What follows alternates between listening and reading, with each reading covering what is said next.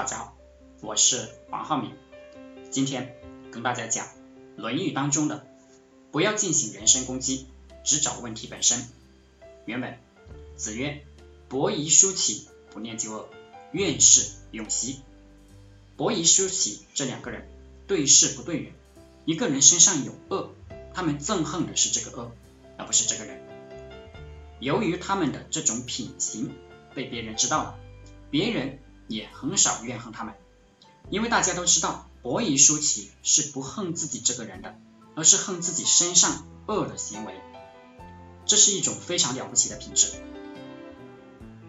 有了这种品质，可以和任何人成为好朋友，可以和任何人交心。而普通人的内心是，如果这个人做了错事，有了恶行，就连带着这个人一起恨，结果会导致双方。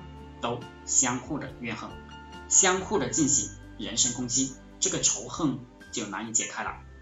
所以我们在工作中一定要强调对事不对人，要指出的是这个事做的不地道，哪里不对，而不是指出这个人有问题。当然，在这个社会上，一个人做的事情和这个人本身其实是分不开的。当出现一个人确实是改不过来他的毛病的时候，我们也是有管理成本的，不要无限制的投入，这个时候就只好放弃他。不过，在你没有放弃的那个范围内，你还是要经常讲对事不对人，在工作生活中永远不要对人进行人身攻击，这个最招人怨恨。只谈具体的问题，具体的解决方案。这样，就算你纠正了别人的错误，由于大家都知道你是好心的，像博弈书籍一样，并不是怨恨对方，别人也不会怨恨你了。